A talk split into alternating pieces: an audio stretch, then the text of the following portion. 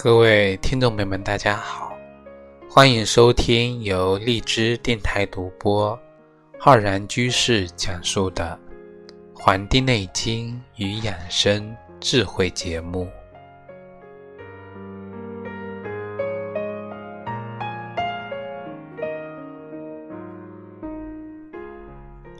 近些年来呢，我们很多人啊，对养生这个话题呢，特别的热衷。而且呢，我们也发现很多网上啊，也流行了很多这种俏皮的话，比如说这个还没有脱单就已经脱发了，什么少年如何中年油腻啊，那么猥琐等等的这些词，其实我们每个人呢都想着养生，但是呢，真正能够长寿的呢却没有几个。而且呢，很多网上呀也不断的在辟谣，告诉你很多所认为的、所认知的呢都是错的。所以，我们今天的节目呢，就跟各位听众朋友讲一讲啊，我们平时所接触的一些啊新闻报道、资讯啊，你在朋友圈啊长辈分享的一些文章里告诉你的，你以为是在养生啊，其实呢。是在折寿的那些事情。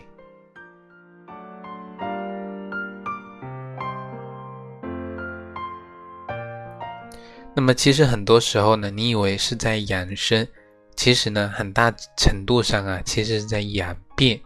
不仅呢，不能够达到延年益寿的目的，反而呢，造成对身体的伤害。这些年来，不是有那种辟谷养生吗？很受到很多人的这个追捧，有的听众朋友呢，有的这个热心观众呢，也跟我聊，说自己如何辟谷，这样子对不对？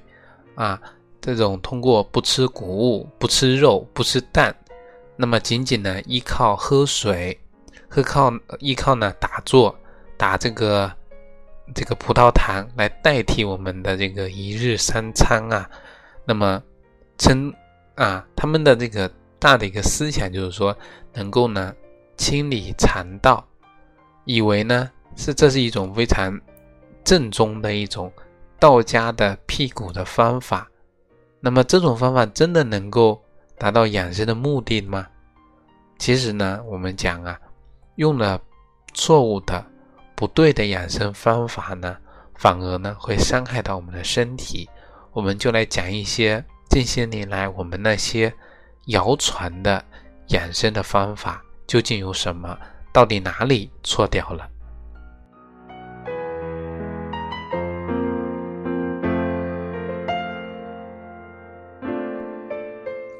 第一个呢，就是大家比较熟悉的，就说呀，每天要喝八杯水。我们每天需要喝八杯水，几乎就好像成了一个常识一样。但是喝这么多水，真的能对我们有什么？好处吗？其实我们不通过说我们中医的这个角度啊，我们现代的很多医学里面研究也是表明说，饮用过量的水会造成啊这个水中毒的这个风险，就是我们医学啊西医上面称的这个叫低钠血症。低钠血症呢，就是说人体体内这个水分啊过多。导致血液中含钠的这个含量呢过低，造成的一个情况，那么就会造成昏睡、恶心、抽搐，甚至昏迷的情况。如果没有及时的治疗呢，甚至会在几个小时内呢就会死亡。那不过如此呢，过量的饮水呢，其实它也是加重了我们肾脏的一个负担，中毒又伤肾。所以说，我们讲每天八杯水啊。的确有这个说法，不是因为人每人体呢每天从尿液、从汗液、从皮肤蒸发流失的一个水分，这是我们这些水分的大概呢是这个一百啊一千八百到两千毫升左右，所以才说健康的成年人每天需要补充两千毫升左右的水分。但这个两千毫升水啊，不一定都是由喝水获得的。我们平时吃的食物，食物中含的水分也应该一起算进去啊。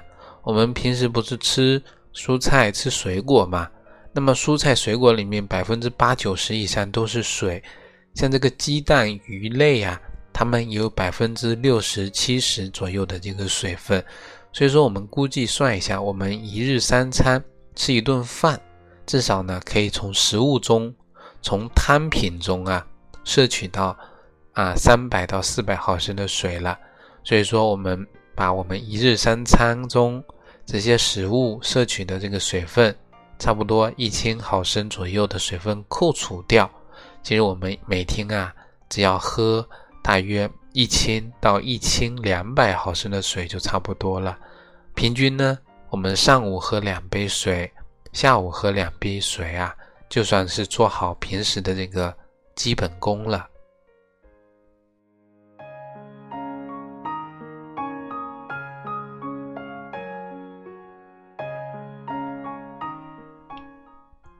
那么还有一个误区呢，就是很多人啊都提倡这个五谷杂粮这个养生。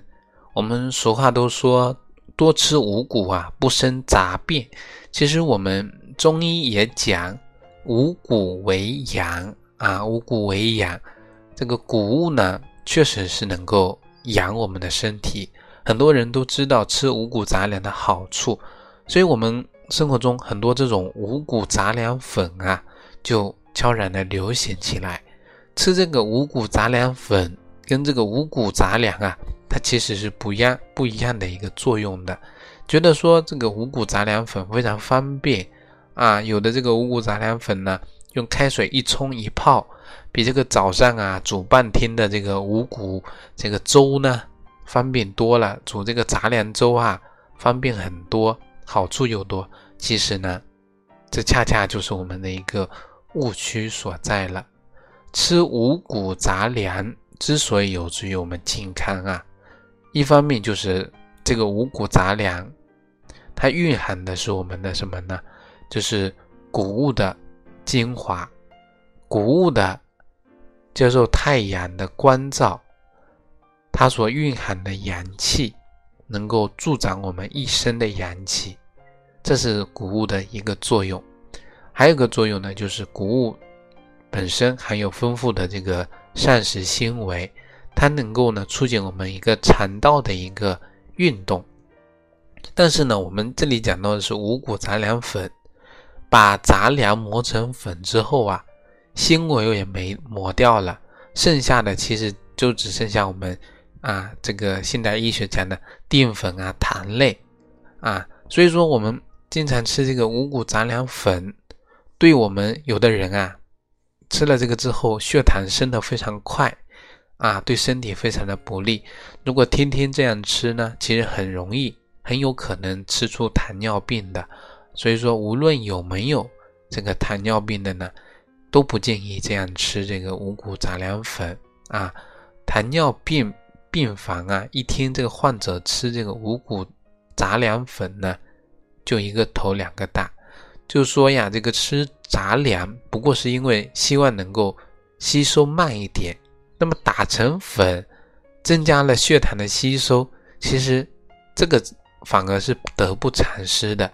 所以，我们中医很多在这种跟我们现代的很多科技、很多技术在结合的时候。我们一定不能够忘记忘记掉，就是说，我们中医的这个思想的实质跟内核是什么，而不是说如何方便、如何便捷怎么来。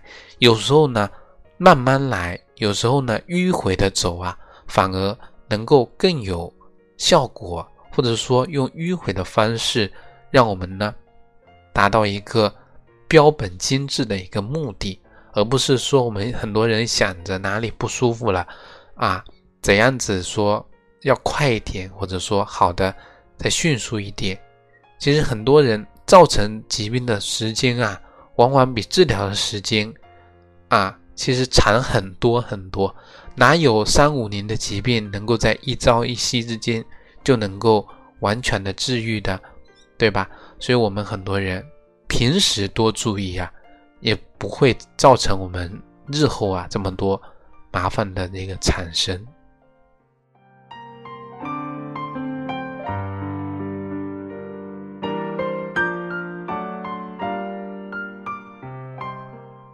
其实除除了讲我们中医药的一些健康养生的一些文化、药食养生的这个知识之外呢，其实我也很想跟各位听众朋友多分享一些关于我们现代很多医学方面啊，因为我们不单单说传播我们中华传统医学它的一些精神跟这个智慧，也想分享更多我们现在很多为人处事中。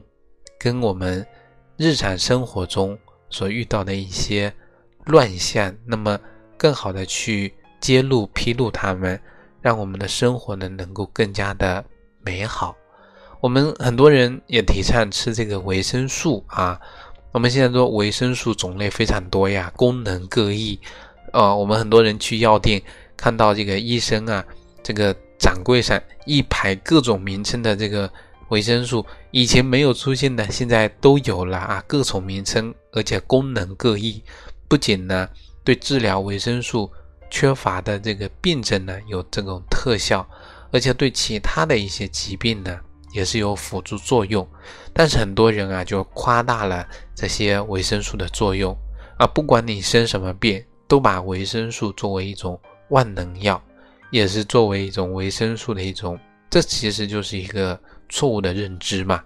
如果我们机体不缺这个维生素，无论患什么病，服用什么维生素啊，都是一种浪费，甚至呢会加重我们这个病情。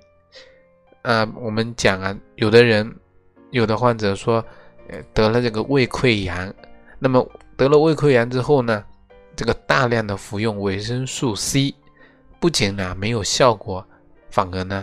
加重了对我们胃的一个刺激。我们讲平的平时呢，有的人把维生素 C 啊这个泡腾片啊当做这种提高免疫力的食物。那么，但是呢，其实维生素缺乏者才是需要补充的。一旦长期的过量的服用这个维生素 C 呢，很可能会导致啊尿路的结石，加速啊我们动脉的硬化。所以说呀。这些维生素，这些这个啊，我们讲的保健品呢，其实能够不吃啊，尽量少吃。我们更多的是一种啊，心灵上的安慰，觉得说吃了这些东西呀，有这个帮助，也有这个效果。其实呢，我们讲，我们如果把一日三餐的营养补充完成了，我们的机体呢，能够啊。通过摄取这些营养精微、水谷精微呢，就自然能够产生我们所需要的这些东西，而不需要通过化学的这种提炼啊获得这些维生素作为一种补充。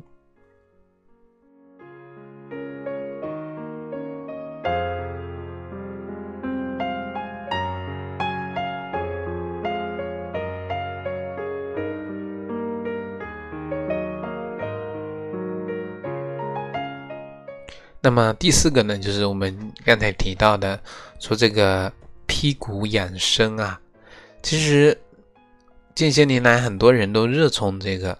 我们中医讲的这个辟谷养生是一个道家的一个养生的方法，但是呢，并没有在我们中医的基础理论中啊有这样提到过。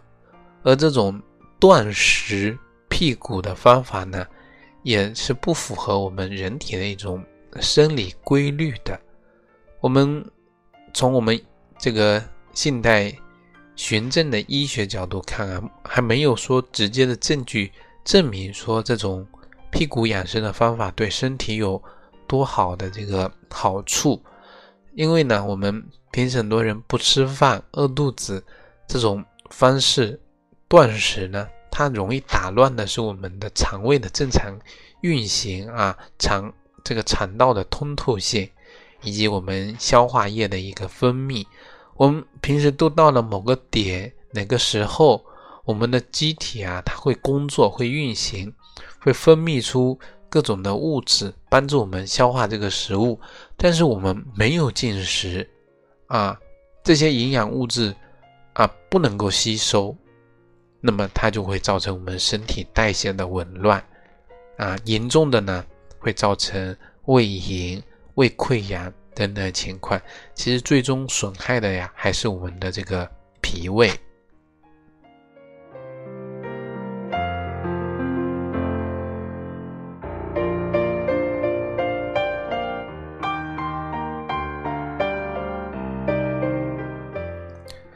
前段时间呢，啊，我们做了几期节目，讲的都是跟药膳养食养生啊，然后饮食方面的有关。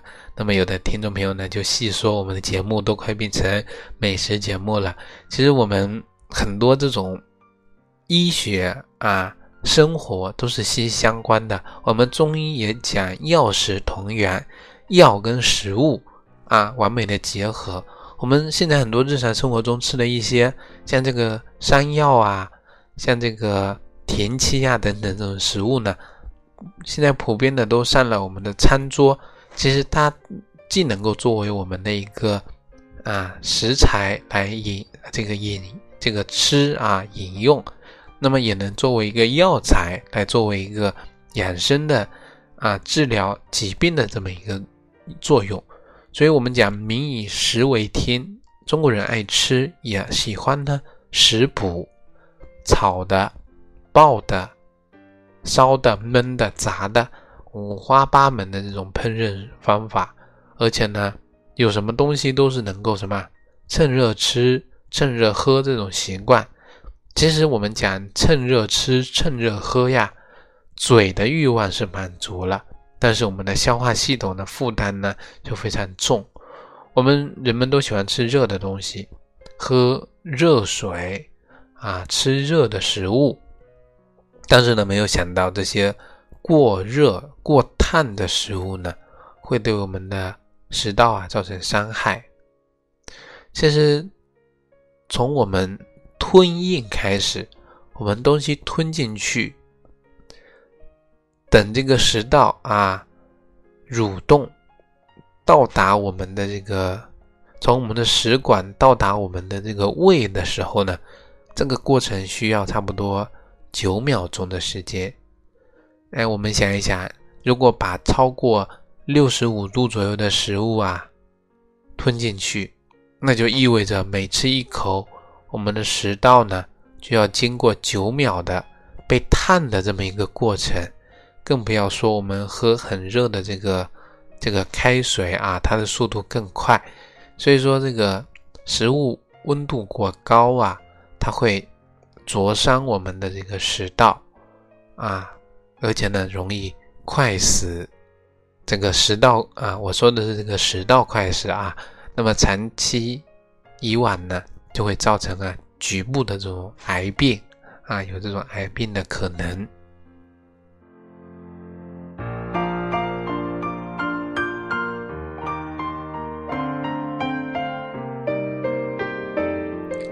其实呢，我们说，即使不依靠我们刚才讲的这些养生方法呀，我们人体本来呢就有非常强大的自愈能力。我们以前也做过节目，说我们人体呢就像是一个什么呀？这个中药的一个啊，身体的就是一个中药的宝库。每个穴位就相当于是每一味药，能够对应我们不同的部位脏腑，给我们。进行一个治疗，所以说它既是一个天生的，又是可以呀被激发出来的。那么我们日常生活中有哪些是可以通过我们人体自愈啊，增强我们人体自愈能力的方法呢？这第一个就是休息。劳累的时候啊，休息是恢复我们体能最好的、最有效的办法。我们俗话都讲三分治，七分养。你治疗好了之后啊，休养调养，这个是最重要的。所以说养的作用，这种养它包括充足的休息，还有什么规律的生活。规律的生活呢，也是一种休息。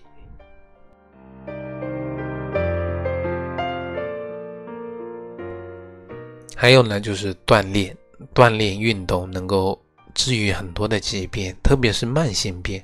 但是呢，需要注意的就是选择适合自己的运动方法。第三个呢，就是营养。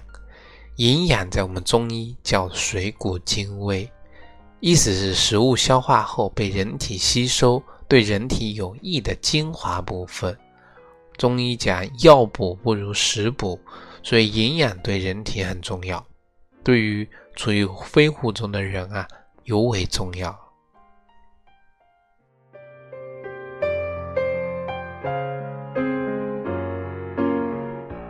第四个呢，就是增强自愈能力啊，就是人的心态。人身心是统一的，身体和灵魂组成了人的整体。身体是心灵的载体，人的心灵是身体的指挥。所以说，如果我们指挥系统出了问题啊，身体的各个组织、功能、器官呢，就不能够很好的工作了。那么，自愈能力的激发有很多种方法。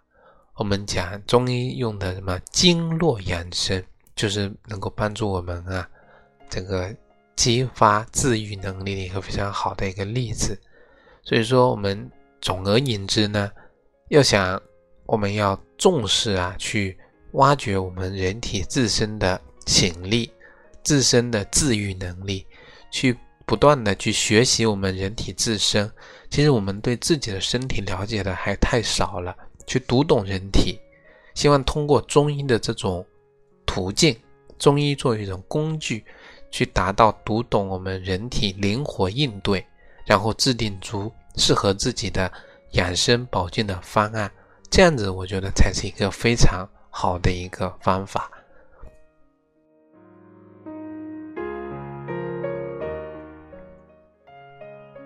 好了，我们本期的节目呢，就跟各位听众朋友分享到这里，非常感谢大家的收听。